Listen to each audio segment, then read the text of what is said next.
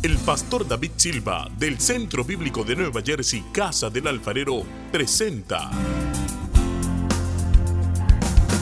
desde la sede principal en Morristown, Nueva Jersey, su programa Vida Abundante, un mensaje de restauración, transformación y edificación. Y ahora con nosotros nuestro pastor David Silva. Y al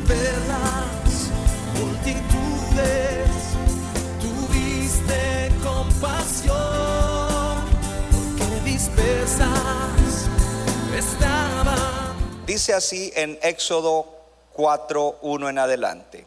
Entonces Moisés respondió diciendo, he aquí que ellos no me creerán, ni oirán mi voz, porque dirán, no te ha aparecido Jehová. Y Jehová dijo, ¿qué es eso que tienes en tu mano? Y él respondió, una vara. Diga conmigo, una vara. Él le dijo, échala en tierra. Y él la echó en tierra y se hizo una culebra.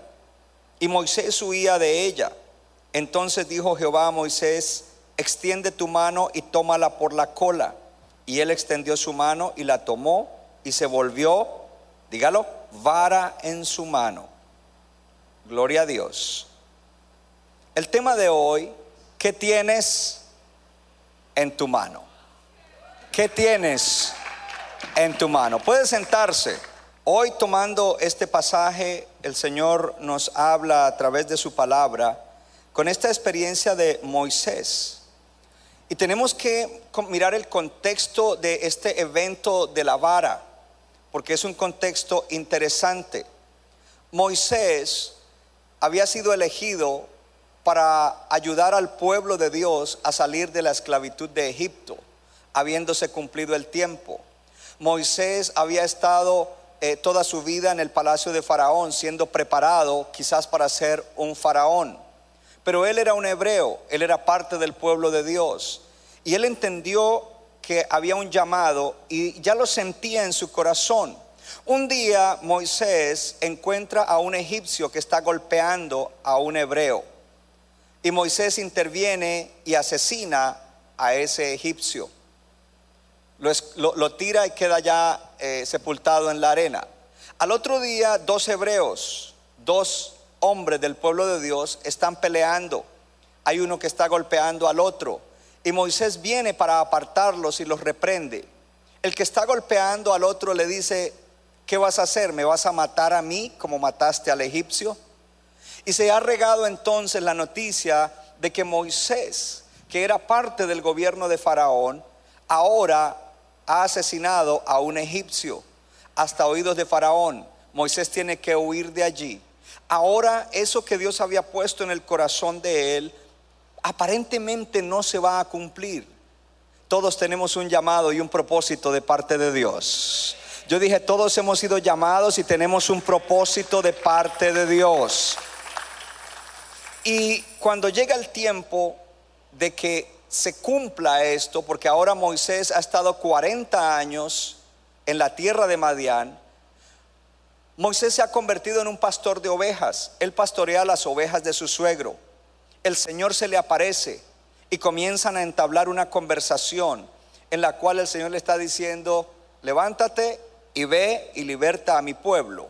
Levántate y ve y cumple el llamado que tengo para tu vida. Levántate y entra en el propósito por el cual te creé y te salvé, te dice el Señor en esta mañana. No importa cuántos años tienes, no importa cuál fue tu pasado, no importa cuántos problemas tienes, si eres un hijo de Dios, si eres una hija de Dios, entonces tú eres una persona que ha sido llamada con un propósito específico, no eres un accidente, no eres una coincidencia, no, estar, no estás por estar, sino que Dios ha puesto en ti un propósito. El profeta Jeremías habla acerca de lo que Dios, eh, cómo Dios obró en él, y Dios le habló y dice, yo te conocía antes de que te formase, antes de que estuvieras en el vientre de tu mami, ya yo sabía quién tú eras. Y cuando estabas en el vientre de tu mami, te di por profeta a las naciones. A ti te dice el Señor, antes de que estuvieras en el vientre de tu mami, el Señor te conocía. Y cuando estabas en el vientre de tu mami, Él te dio por,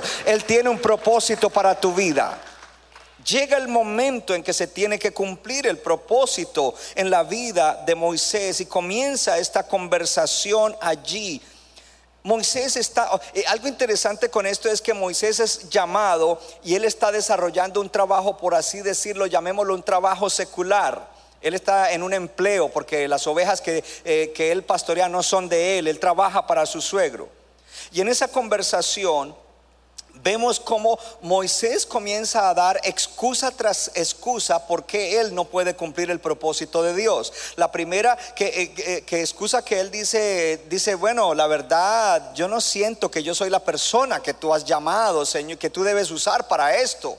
Eh, yo, yo, no soy la persona, yo no soy digno de que tú me uses para, para algo tan grande. La segunda excusa que él le da es, dice, Señor, yo ni siquiera conozco tu nombre. ¿Cuál es tu nombre? La tercera excusa que, que él le da es, dice, la gente no me creerá. Y yo me voy a detener un poquito ahí, porque tú estás llamado a conversar de Jesús o acerca de Jesús con alguien. Y tú dices, no, el primo no me cree, la familia no me cree. Y entonces la pregunta es, ¿es Dios a través de ti o eres tú? Porque si eres tú no te van a creer, pero si es Dios a través de ti te van a creer quise parar un momentico ahí. Y luego entonces el Señor, y lo, lo, interesante es esto, que a pesar de que Moisés está dando excusa tras excusa, el Señor sigue insistiendo. El Señor te está insistiendo hoy, no te vayas. Voy a hablar de propósito otra vez, yo creo que me voy.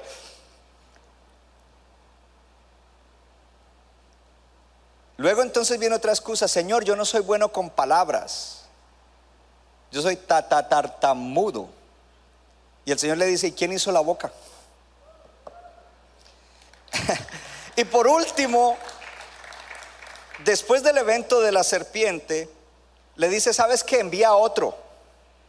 Yo no sé usted, pero yo no quisiera que Dios hubiese enviado a otro para cumplir mi propósito. A ver, para los que no aplaudieron les voy a repetir. Yo no quisiera que otro cumpliera el propósito que Dios tiene para mi vida.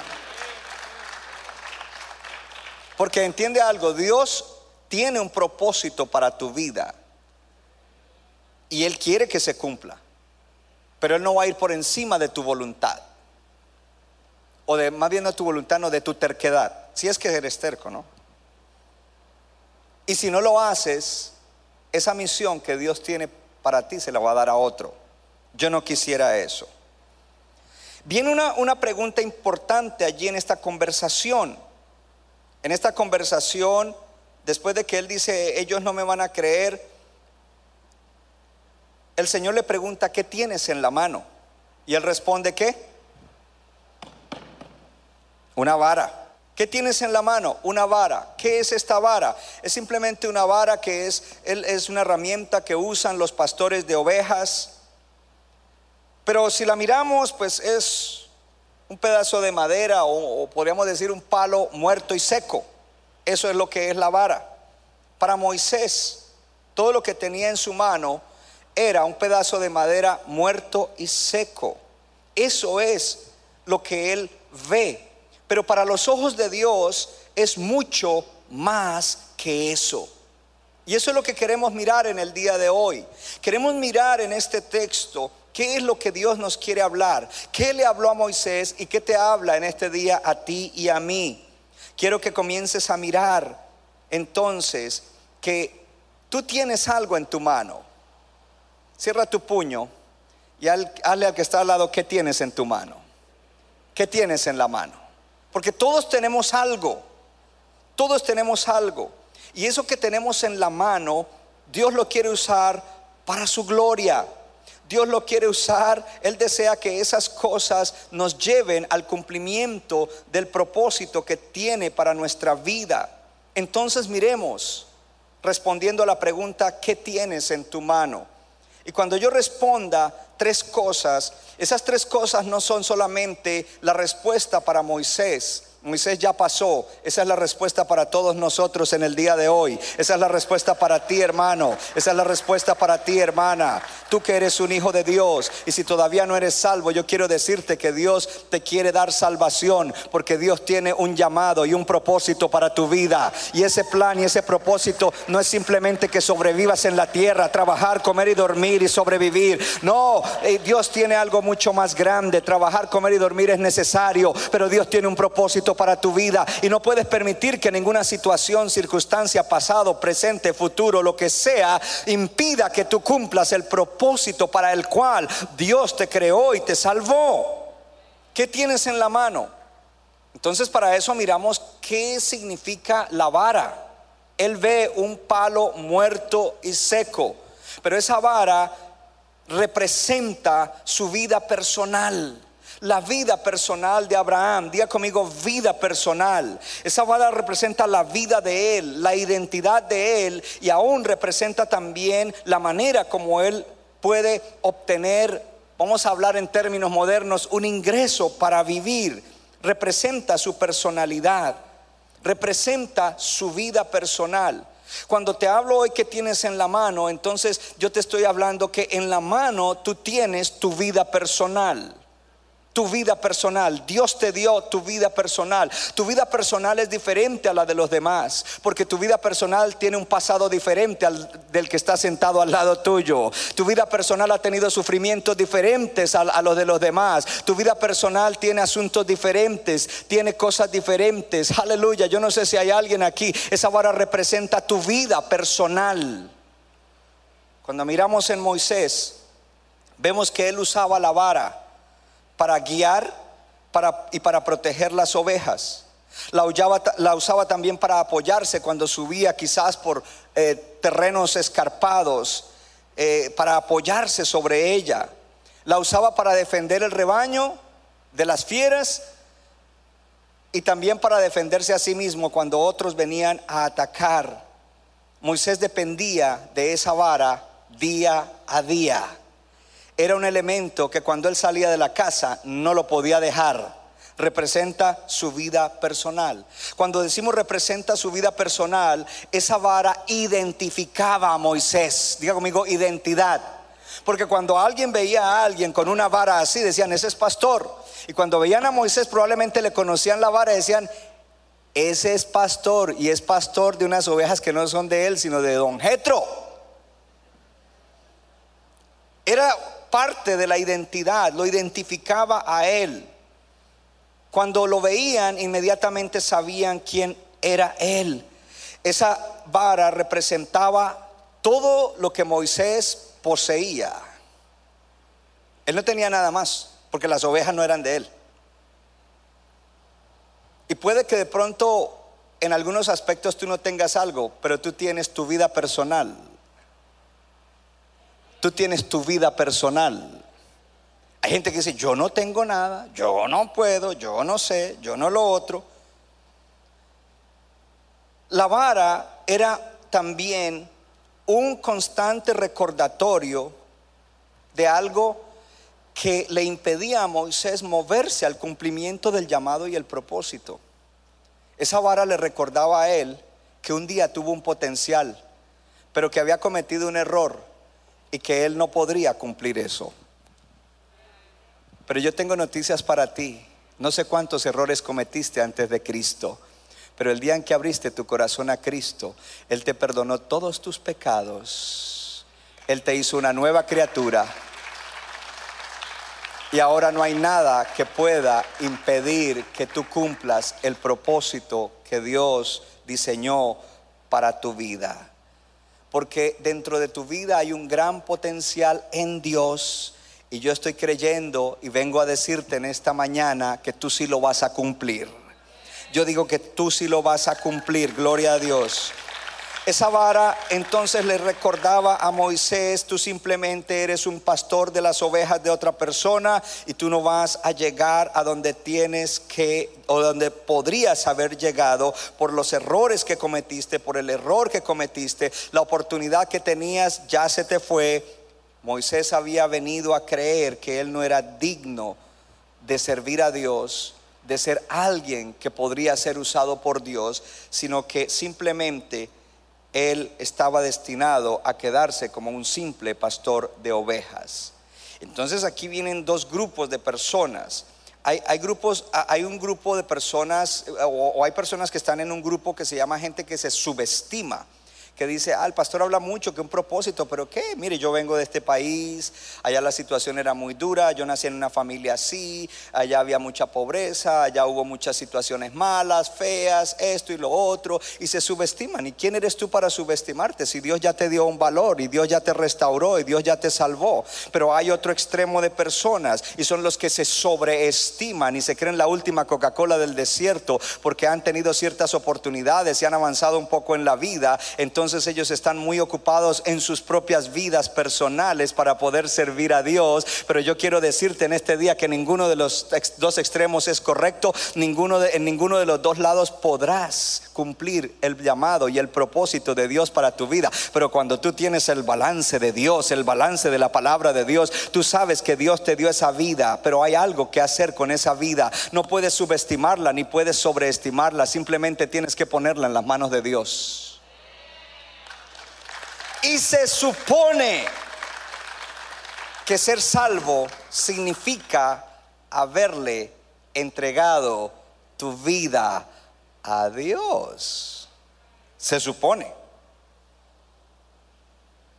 Porque queremos salvación, Señor, sí, perdóname mis pecados, eh, dame la salvación, dame la vida eterna. Pero eso tiene, eso es un, un intercambio. Tú me entregas tu vida, dice Dios, y yo te doy esa salvación. Gloria a Dios. ¿Qué tienes en la mano? ¿Qué tienes en la mano? En la mano tienes tu vida personal. Y en tu vida personal hay cosas buenas y hay cosas malas. Yo te lo voy a repetir porque a ti no te gusta la segunda parte. En mi vida hay cosas buenas y hay cosas malas en mi caminar con Cristo, muchas de esas cosas malas ya han salido. Y debo tener cuidado con algunas que podrían convertirse en una vara muerta y seca y que me sacarían del propósito de Dios.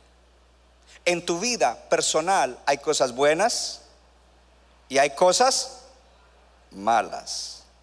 Hello. Le voy a dar una pequeña lista, pero usted tiene que pensar porque este mensaje es para ti individualmente. Y nos va a bendecir a todos como iglesia, pero este mensaje te va a bendecir a ti y a tu familia y a la iglesia. Por ejemplo, en esa lista de las cosas que hay en tu vida personal está tu pasado. La pregunta es, ¿todavía vives dominado por el pasado? Porque Moisés estaba dominado por el pasado en la vida de cada uno de nosotros hay ciertos pecados con los cuales luchamos. A ver, atrás, los de adelante, ¿cuántos son honestos y sinceros? En nuestra vida personal todavía quizás hay algunos sentimientos duros sobre algunas cosas que gente hizo o dijo de nosotros, especialmente cuando no hemos perdonado. En nuestra vida personal muchas veces puede haber falta de perdón. En nuestra vida personal puede haber dolor, pena. Hello. Dolores que hemos tenido en la vida por pérdidas o por cosas que nos hicieron. En nuestra vida personal pueden haber sentimientos de no poder hacer cosas grandes para Dios o de, no, poder hacer cosas grandes en la vida. En nuestra vida puede haber, en nuestra vida personal puede haber negativismo.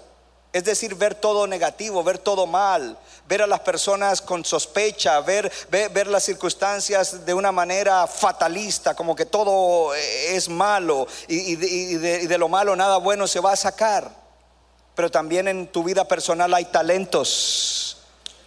Tú tienes talentos, dones, capacidades, atributos que otros no los tienen, que Dios te los dio a ti personalmente, porque Dios tiene un llamado y un propósito para tu vida y tú necesitas para eso lo que Dios te ha dado, eso que, lo, que tienes en la mano.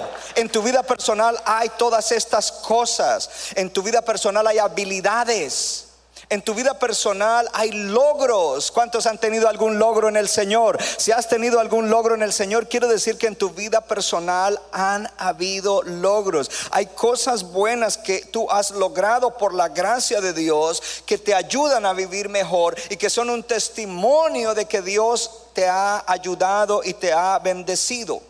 Ahora, todas estas cosas juntas hacen tu vida personal y sean las cosas buenas o las cosas malas, pueden producir una identidad en nosotros. Y lo que produce identidad en nosotros nos puede llegar a controlar o a controlar nuestra vida. ¿Estamos aquí? Entonces en ese momento comenzamos a depender de las cosas que tenemos en la mano. Porque aunque esto es una vara, representa mi vida personal y mi vida personal está llena de muchas cosas. Hello. Y todas esas cosas, cuando yo las tengo en mi mano, es, me pueden controlar. Hello. Porque yo digo, yo no puedo vivir sin eso. Esa es mi vida. Ella se convierte en parte integral de mi vida. Y como la vara en un pastor de ovejas de ese tiempo, entonces nosotros tendemos a recargarnos, a apoyarnos en esas cosas para caminar en la vida, con lo que tenemos en la mano. Nos apoyamos en esas cosas que tenemos en la mano, nos apoyamos en el pasado, nos apoyamos en problemas, nos apoyamos en rencores, nos apoyamos en habilidades, nos apoyamos en talentos, nos apoyamos en logros. Y entonces nosotros permitimos que esas cosas definan quiénes somos, identidad, y que controlen nuestro destino. Moisés estaba permitiendo que el cúmulo, el conjunto de esas cosas controlará su destino. Tu destino, Moisés, es ser el libertador de Israel, el pueblo de Dios. No puedo, no soy digno, no sé hablar, no me creerán, manda otro. Todo lo que había en la mano de Moisés, como su vida personal, le estaba impidiendo que entrara en una plenitud de libertad para poder cumplir el propósito de Dios. Mira tu mano como un simbolismo. ¿Qué tienes en la mano? ¿Qué hay en tu vida personal? ¿Qué cosas? Y yo di una pequeña lista, pero puede que haya cosas que yo no he mencionado, que son parte de tu vida personal y que están jugando un papel importante y definitivo en cómo tú estás andando la vida que Dios te dio. Vamos a ver entonces cómo cuando muchas veces nosotros tenemos, nos agarramos de esas cosas, creemos que nosotros tenemos la vara, pero la vara nos tiene a nosotros. Y nosotros no estamos llamados a ser tenidos por ninguna cosa de la vida. You're called to be held by God. Tú estás llamado a ser tenido por Dios, no por las cosas de tu vida personal.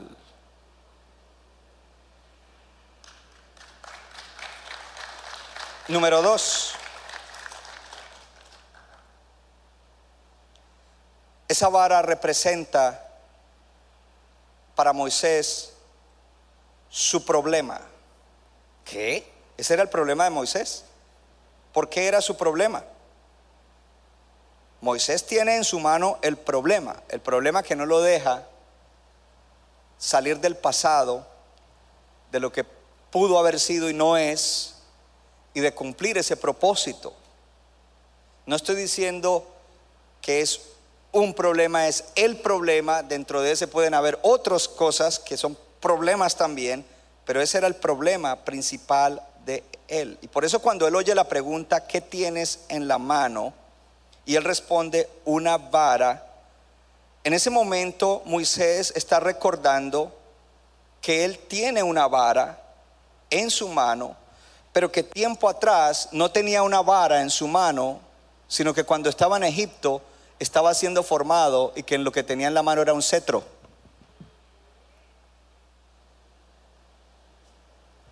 En ese momento está recordando que su vida, antes de haber cometido ese error, era una vida en la cual él estaba siendo formado en el palacio de Faraón, estaba siendo entrenado, estaba siendo educado, y él ahora se ve como que en ese tiempo él tenía el mundo en sus manos y ahora no tiene sino un palo seco y muerto en su mano. Eso es lo que él ve, pero no es lo que Dios ve. Y yo no quiero quedarme simplemente con lo que yo puedo ver y percibir de mi vida personal. Yo quiero saber qué es lo que Dios ve en mi vida personal. ¿Qué ves tú en mi vida personal, Dios? Y qué bueno que usted está aquí para que en la palabra de Dios usted vea lo que hay en su vida personal. Para que usted no se subestime ni se sobreestime, sino que simplemente vea lo que Dios ve. Para que te veas como Dios te ve. Para que veas tu vida como Dios la ve. Sabiendo que Dios te ama. Oh, Dios te ama. Yo digo, Dios te ama con un amor extravagante, exagerado, que tú no puedes entender. Consideremos entonces algunas cosas en la vida de Moisés, porque él está, él no tiene la vara, la vara lo tiene a él. Esta vara lo identifica, pero también representa los problemas en su vida. Esta vara le recuerda de que él estaba podría haber sido usado como príncipe.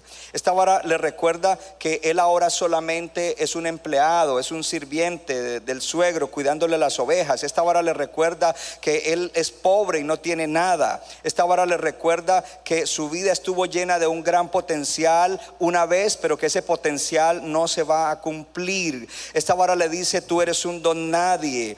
Estás ahí en el desierto cuidando unas ovejas que ni siquiera son tuyas. Eso es lo que la vara, eso es lo que la vida personal de, Moisés le está diciendo. Pero eso no es lo que Dios le está diciendo. Y en esa conversación Dios le está tratando de abrir los ojos y a través de las palabras que salen de la boca de Dios que Él vea realmente lo que es y no lo que Él está pensando de acuerdo a la vista humana, al concepto humano, a la percepción humana, a la perspectiva humana. La perspectiva humana erra, la perspectiva humana no es precisa, pero la perspectiva de Dios es la verdad. Y yo te estoy hablando con la palabra esta tarde, la verdad de Dios, porque a veces podemos estar creyendo algo que aunque naturalmente se ve como una verdad, en realidad no es la verdad de Dios. Y si no es la verdad de Dios, esa no es mi realidad. Mi realidad es lo que Dios dice. Mi realidad es lo que realmente Dios me ha mostrado y me ha dicho que mi vida es y no lo que yo veo, no lo que otros me dicen dicen, no lo que yo estoy, he llegado a estar convencido. Para eso se necesita la fe. Es pues la fe la certeza. Estar cierto de lo que Dios me está diciendo. ¿Cuántos creen que son hijos amados de Dios? ¿Cuántos creen que son santos? Yo santo, yo sí soy santo. Pastor, y nunca peca. Claro que sí. De vez en cuando se me chispotea algo, pero yo soy un santo según la palabra de Dios, porque todo el que fue salvo fue apartado. Soy amado hijo, amado de Dios hijo amado de Dios, soy santo. La palabra de Dios dice que en otro tiempo yo era oscuridad, pero ahora soy luz. Yo no sé usted qué cree de usted, pero yo estoy creyendo lo que dice la palabra y lo que he experimentado en la salvación conforme a la promesa de la salvación. Y en esa promesa de la salvación Dios dice, yo te salvé, yo tengo un propósito para tu vida. Pastor, entonces debo dejar mi trabajo e irme al ministerio. No, Señor, no le estoy diciendo eso. Pero le estoy diciendo que no viva para trabajar, comer y dormir y sobrevivir. Porque eso se llama existir. Hay una diferencia entre existir y vivir. Y Dios te llamó para darte vida. Dios te ha dado vida. No dejes que esas cosas te definan. No dejes que tus pecados del pasado, tus heridas, tus sentimientos negativos acerca de otras personas y muchas cosas más impacten quién tú eres y cómo te relacionas con la vida que Dios te ha dado, con el entorno que Dios te ha dado y con otras personas. Y aún más importante, ¿por qué esto es clave? Es clave porque esto determinará cómo tú sirves a Dios. ¿Cómo así servir? Servir no es ser ujier. Perdón, ujieres. Ustedes sí sirven. O camarógrafo o sonidista. Son funciones que se hacen, pero todos somos llamados a servir al Señor. Quizás no en funciones. De hecho, alguien puede desempeñar una función y no servir a Dios. Servir a Dios es mucho más que eso, es, es, un estilo de vida. Es toda mi vida entera glorificando a Dios. Es cada aspecto, cada área de mi vida glorificando a Dios, haciéndolo ver como el Dios bueno, el Dios amor, el Dios excelente, el Dios maravilloso. Y no solamente haciéndolo ver a Él. Se supone que si hace ver bien a Dios, bendice a otros. Si mi vida hace ver bien a Dios, bendice a mi esposa, a mis hijos, a mis nietos, hasta a mis yernos. uh, gloria a Dios. ¿Cuánto le dan gloria a Dios? A mi familia, a mis padres, no sé, a ustedes y a mucha otra gente. Así de que nuestros pecados, nuestros pasados, nuestras heridas no deben definir quiénes somos, porque definirán entonces cómo nosotros servimos al Señor. Y ya ven que Moisés dijo, no, no, no, no. Si nosotros permitimos que las cosas negativas de nuestra vida personal nos controlen, eso se convertirá en un obstáculo para llegar a vivir esa vida aún más abundante que Dios prometió.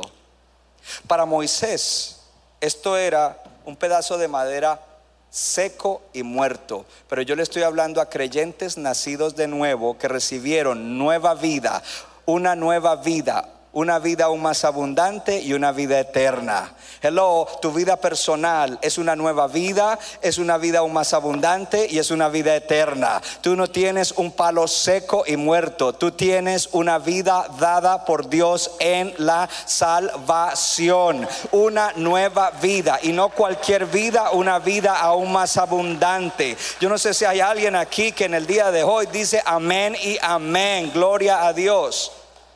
No permitas entonces que las cosas negativas de tu vida personal te cautiven, te pongan cautivo, sino que comienza ahora a entender que Dios está viendo algo diferente.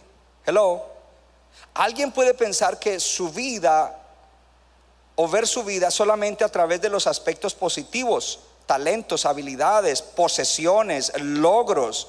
Pero también cuando descansamos para, para nuestro bienestar en las cosas positivas de nuestra vida, entonces estamos viviendo y nuestra vida es un palo seco y muerto, porque una habilidad se puede perder, una posesión se puede perder, pero hay algo que tú nunca perderás y es a Dios y su amor. Una vez que has sido atraído a Dios, nada te puede separar del amor de Dios en Cristo Jesús. Por lo tanto, tú no puedes descansar sobre ninguna cosa, ni positiva ni negativa, de tu vida personal, sino en el Señor. ¿En, el, ¿En quién? En el Señor. Entonces le voy a recordar algunas cosas. Primero que todo, decirle que eh, estamos llamados a no ser controlados por nada ni por nadie, solamente por el Señor Jesucristo. Y a Moisés lo estaba controlando todas esas cosas de, de, la vara. Efesios 5:18 dice, no estén controlados por el vino, en lo cual hay desorden, pero más bien estén controlados por el Espíritu Santo de Dios. No estés controlado por cualquier cosa que te tiene embriagado. Tu pasado puede embriagar tu vida. Tus logros pueden embriagar tu vida. Tus habilidades pueden embriagar tu vida. Tus posesiones pueden embriagar tu vida. Tus heridas del pasado pueden embriagar tu vida. El rencor puede embriagar tu vida. La amargura puede embriagar. Un pecado con el cual no quieres luchar y renunciar puede embriagar tu vida. Controlar tu vida. Y Dios dice, tú no estás llamado a ser controlado por nada ni por nadie, sino por mí.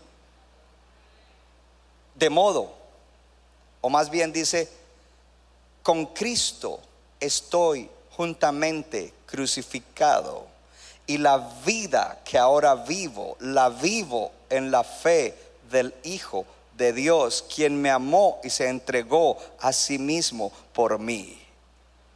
Con Cristo estoy juntamente crucificado el viejo yo está crucificado, el yo falso está crucificado. Y la vida que ahora vivo, dice allí en la carne, pero en la carne allí significa en este cuerpo aquí en la tierra, la vivo en la fe del Hijo de Dios, quien me amó y se entregó a sí mismo por mí, de tal manera que no soy controlado por ninguna otra cosa.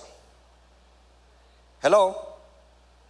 Y aún mejor, dice, presenten sus cuerpos como sacrificio vivo, santo y agradable delante del Señor, porque ese es su culto racional. Pero ojo a esto, cuando tú presentas tu cuerpo, tú estás presentando tu vida. Y ya nos estamos acercando al, último punto y a la solución del asunto. Pastor, ¿cuál es la solución? Dice, ofrece tu cuerpo, tu vida, como sacrificio vivo, santo y agradable delante de Dios, porque esa es tu adoración, tu culto racional. Dice, y renuévense, o más bien, sean transformados por la renovación de su mente, para que puedan comprobar cuál es la buena voluntad de Dios, agradable y perfecta.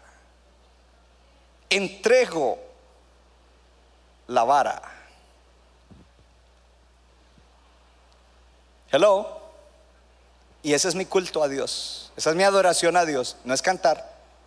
Después de que la entregue puedo cantar, orar, servir, ofrendar, ayudar a otros de parte de Dios.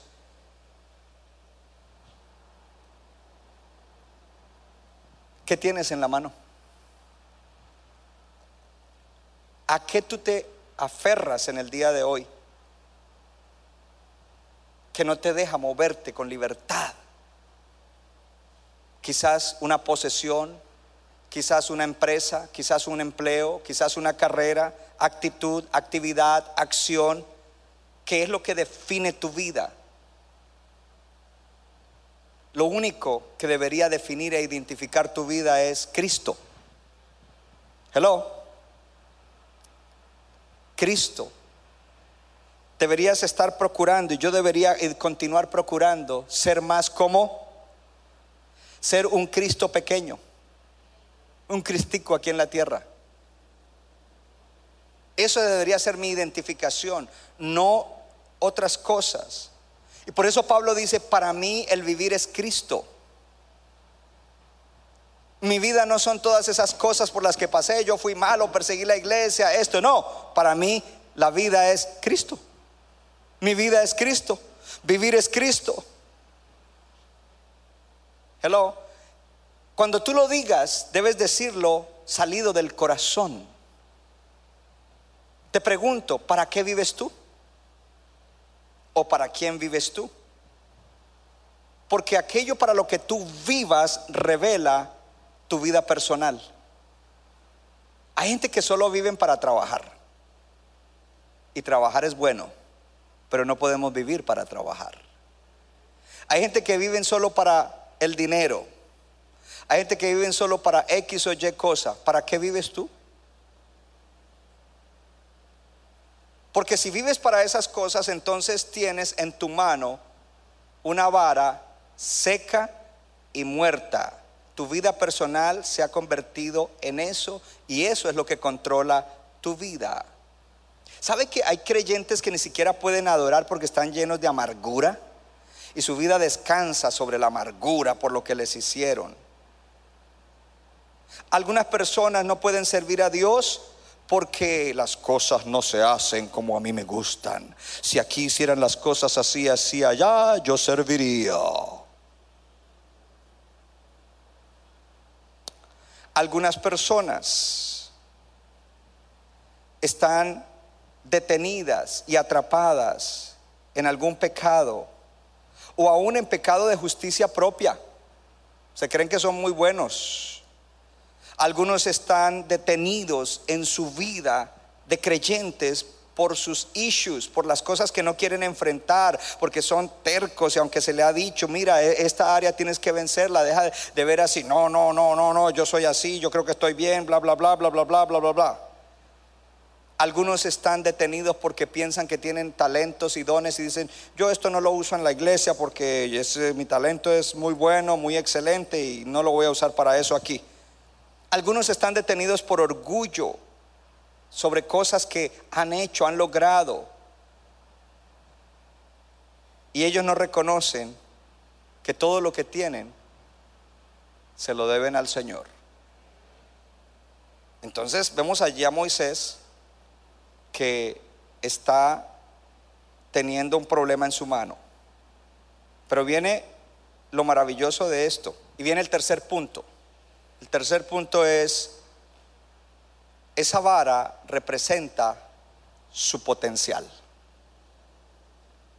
Esa vara representaba el potencial de Moisés, su vida personal. En ella había un gran potencial. Levanta tu mano derecha y diga, es mi potencial.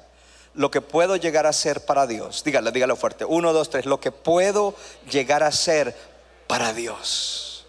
Lo cual no se conforma de una sola cosa. Se conforma de todas las cosas de la vida personal de cada uno.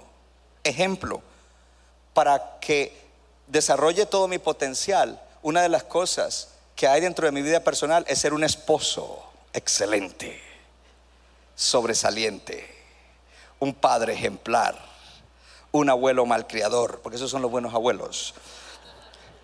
Si no, no es buen abuelo.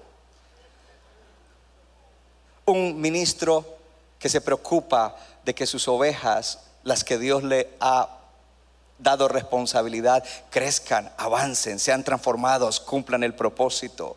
Oh, hermano, son cosas, uno que maneja bien sus asuntos personales, uno que, oh, y podríamos seguir diciendo, entonces allí está el potencial. Moisés tenía en su mano el potencial, levante su mano derecha y diga, aquí está el potencial para mi vida. Y cuando Moisés está contradiciendo y rechazando el llamado de Dios, está rechazando el propósito de Dios para su vida. Pero Dios comienza a usar una serie de milagros para enseñarle a Moisés la verdad. Y la verdad es, hey Moisés, yo soy tu Dios. Hey Moisés, yo iré contigo. Hey Moisés, yo obraré en ti y a través de ti.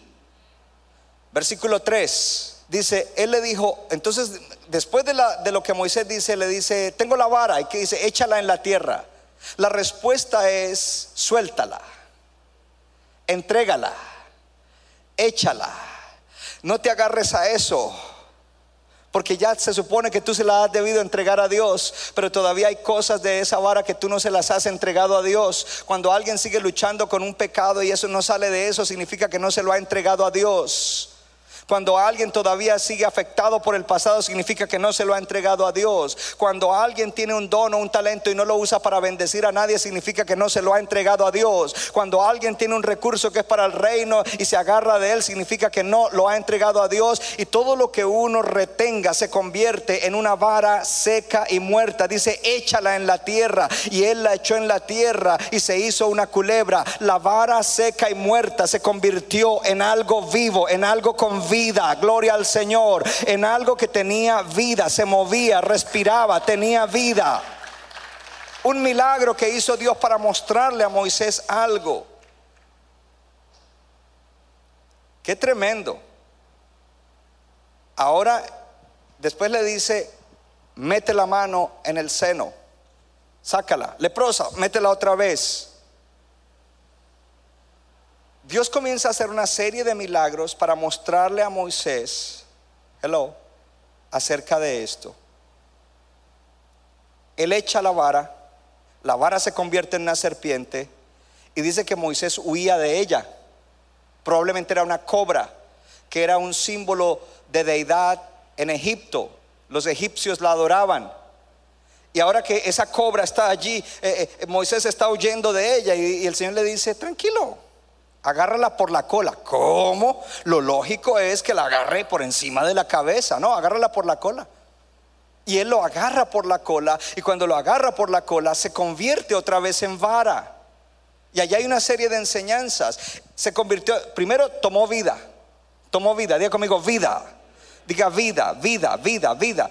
Pero luego cuando él la toma, no la toma por de la manera humana, que dice, para, para poder ser libre de, de- de que esto no me haga algo, lo tengo que hacer cogiéndola por encima de la cabeza. Pero él dice, no, confía en mí, cójala de atrás.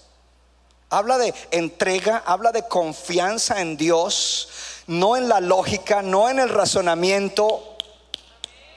Atrás me oyeron, sino en Dios, en lo que Él dice y en su palabra y contradice todo lo que nosotros podamos entender de manera razonablemente humana. Lo otro es que eso que representa un ídolo o un demonio de los egipcios no te puede hacer daño, Moisés. Confía en mí, no te va a hacer daño. Hay un reino que está en contra tuya. Tienes un enemigo, pero eso no te va a hacer daño porque yo soy el Dios creador del cielo y de la tierra. Mire, uno encuentra cristianos que dicen, hermano, o le dicen a un hermano, a un líder, o algunas veces me han dicho a mí, yo creo que me están haciendo brujería. ¿Tú eres un hijo de Dios? Sí, nada te va a pasar. A no ser que tú estés contribuyendo y abriendo puertas. Pero de resto nada te va a pasar. ¿Cómo es posible que algo como eso va a ser más poderoso que Dios? Un demonio no es más poderoso que Dios.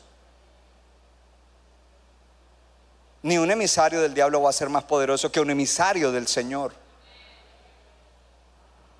¿Cuánto le dan gloria a Dios? Aleluya. Entonces vemos aquí a Moisés con la vara. Moisés pensó que la vara solamente era una herramienta, un arma, algo necesario, parte de su vida y que hasta ahí quedaba.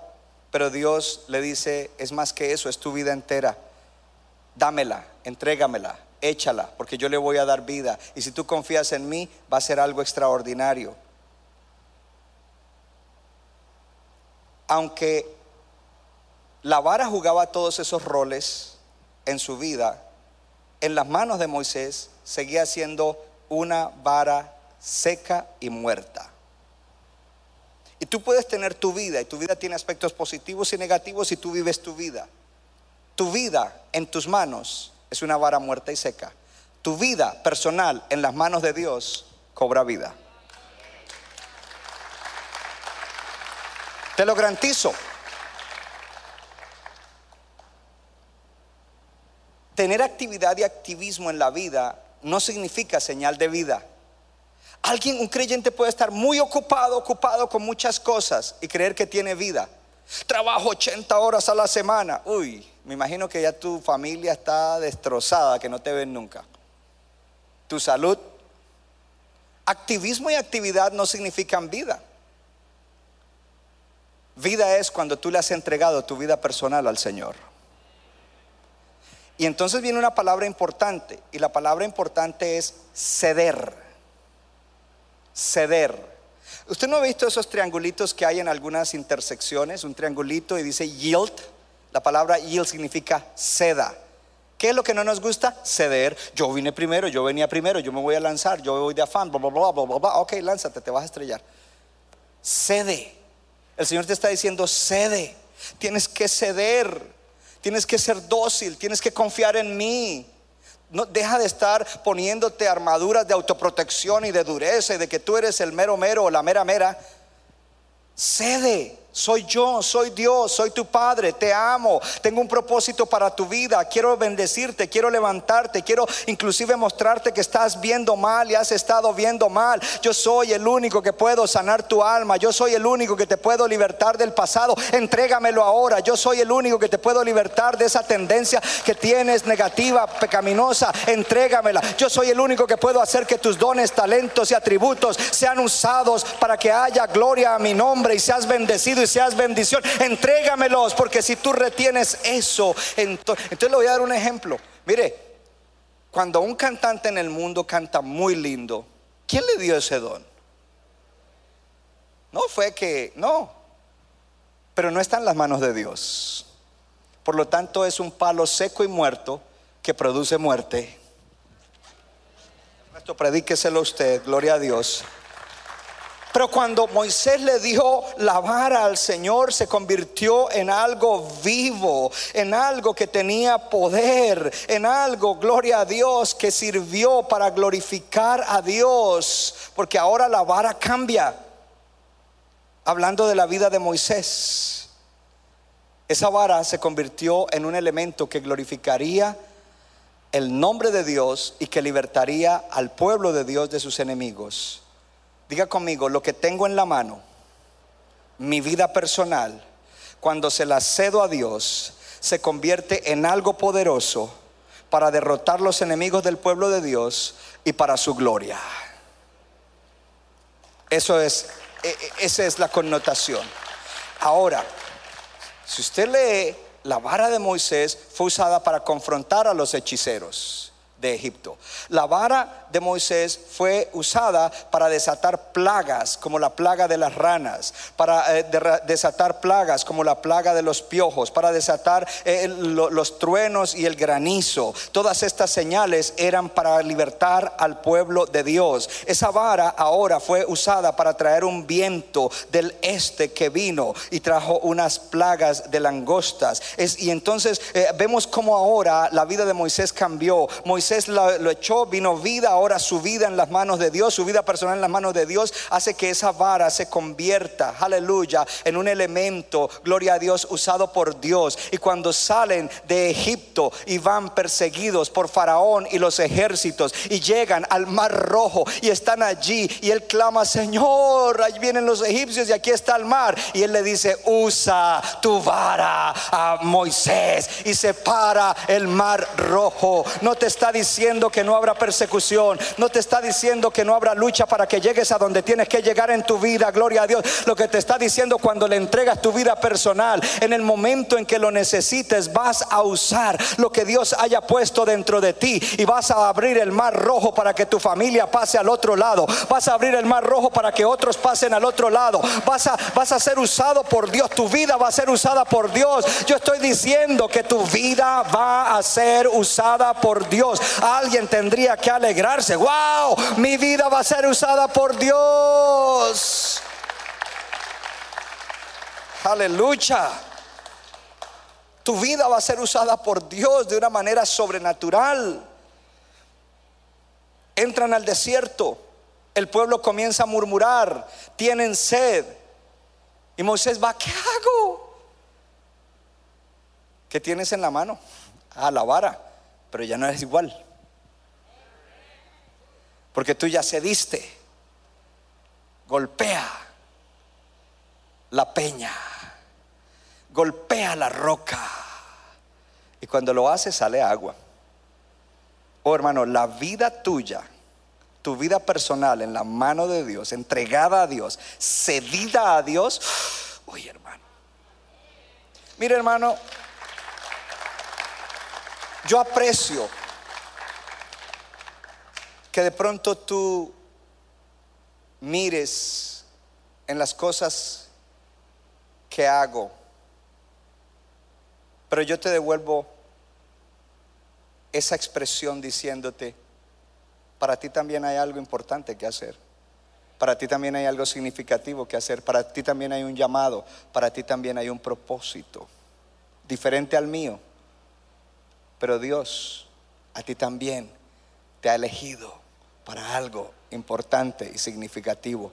Tú puedes, tú has sido llamado a tener una vida significativa en la tierra, en tu rol, en tu esfera, en el lugar donde Dios te tiene trabajando, en el lugar donde estudias, porque no todos podemos estar en todos los lugares a la vez, hello. Pero es allí donde Dios te va a usar. Los amalequitas se levantan contra el pueblo de Dios en Éxodo 17:9, símbolo de Satanás y sus demonios en contra del pueblo de Dios. Y Moisés dice, ¿cierto? Josué, vayan a pelear contra Amalek. Mañana yo estaré en la cumbre del collado Mire, léalo, dice, y la vara de Dios en mi mano. Ya no es mi vara. Ya no es mi vara, mi vida personal. No se metan con eso. Atrás, ya no es mi vara. Morristown, ya no es mi vara. Ya no es mi vida personal. Es la vara de Dios. Está en mi mano. Está en mi mano. Pero ¿de quién es? Se supone que le di mi vida a Dios. Creo que hoy sí se la vamos a dar de verdad, verdad. ¿Cuánto le dan gracias a Dios? ¿Cuánto le dan gracias a Dios? Dios tomó un elemento débil, muerto, seco, sin poder, y lo usó de una manera extraordinaria, simplemente porque Moisés lo cedió a Dios. Hay que cederlo todo, todo. Él cedió al Señor y fue libre del poder que esa vida seca y muerta tenía sobre él. Y la gloria de Dios se manifestó en la vida de Moisés y la gloria de Dios se quiere manifestar en tu vida. Centro Bíblico de New Jersey, Casa del Alfarero, presentó su programa Vida Abundante. Si usted desea obtener más información y lo último que acontece en nuestro ministerio, visítenos en el internet www.centrobibliconj.org. Y ahora también puede estar más cerca del pastor David Silva a través de su Facebook donde encontrará palabra de Dios por la mañana, tarde y noche. Búsquelo en Facebook como Pastor David Silva. No se equivoca, le da forma al barro para su deleite. Somos vasos de su agrado